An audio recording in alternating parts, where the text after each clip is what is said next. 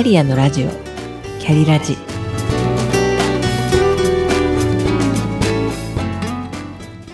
この番組は自分の中の多様性と可能性を最大限生かしてしなやかに100年生きたい。そんなあなたに向けてお送りする聞くカウンセリング番組です。お疲れ様です。キャリアコンサルタントの香りです。早速ですが2つの質問からスタートします。最後にあなたが誰かにじっくりと話を聞いてもらったのはいつだったか覚えていますか？逆にあなたが誰かの話に耳を傾けたのはいつだったでしょうか？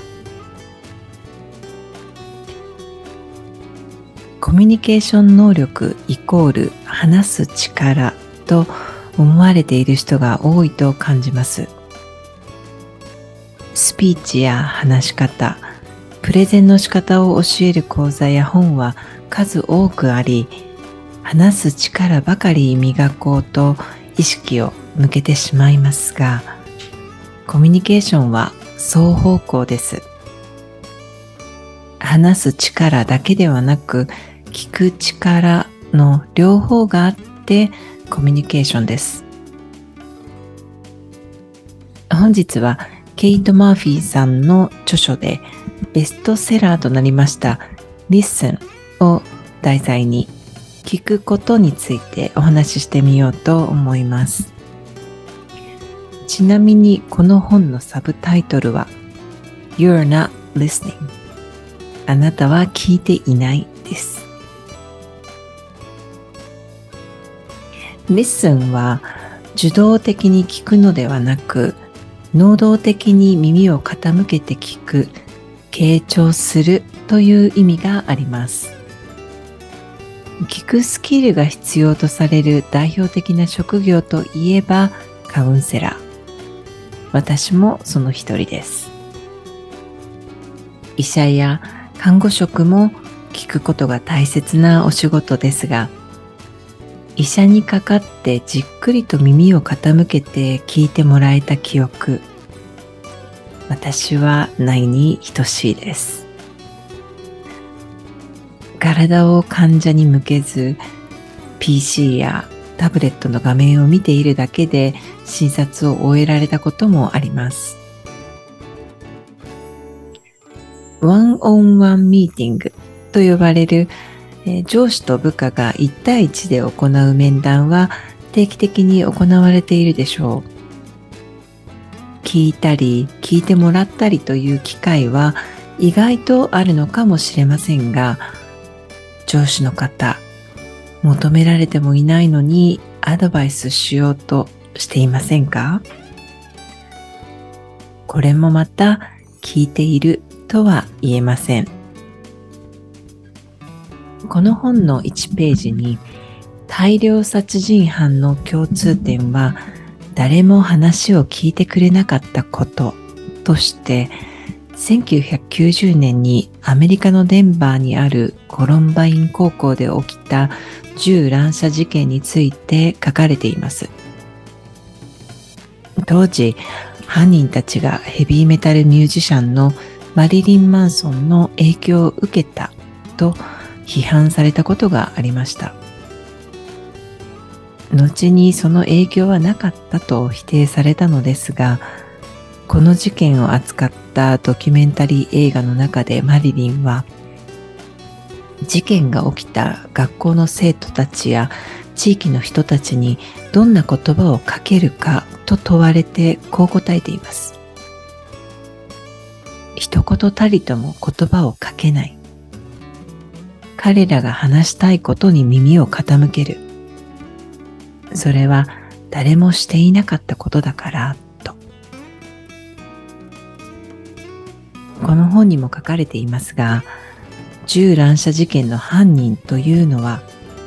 精神病を患っているのではなく憂鬱で孤独で復讐したいという思いが事件の動機だというケースが多いことが分かっています。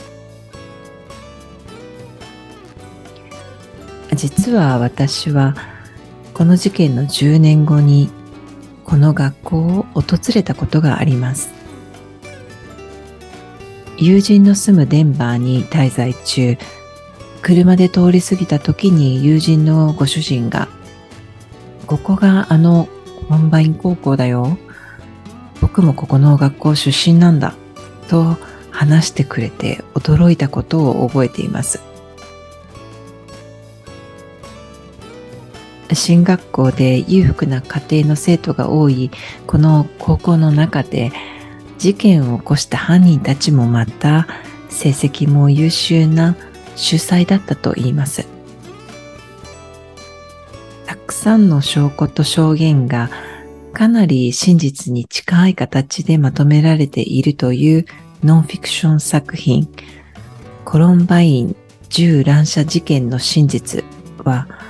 533ページにも及ぶ読み応えのある一冊でした。最後にこの本に書かれている一部を抜粋してご紹介します。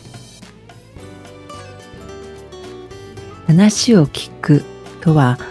話をするの控えめな相方と思われがちです。しかし本当は聞くことはコミュニケーションにおいて話をするよりもパワフルな立場にあります。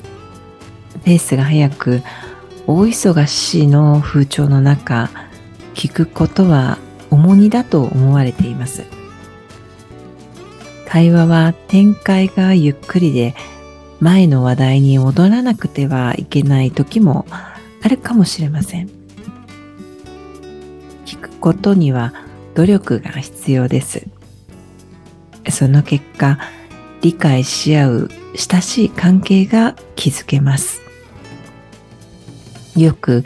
今は話せないのという人がいますが、この意味するところは、今は聞いていられないのということです。そして多くの人は結局、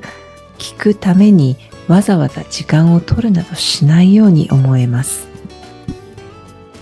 でも私たちが皆人生でもっと求めているのは人を理解し自分を理解してもらうことです。これが唯一実現できるのは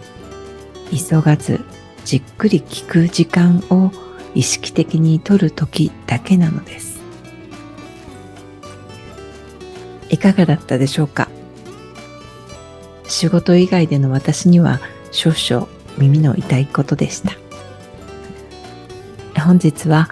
Listen をテーマにお話ししました。今回も最後までお聴きくださりありがとうございました。それではまた。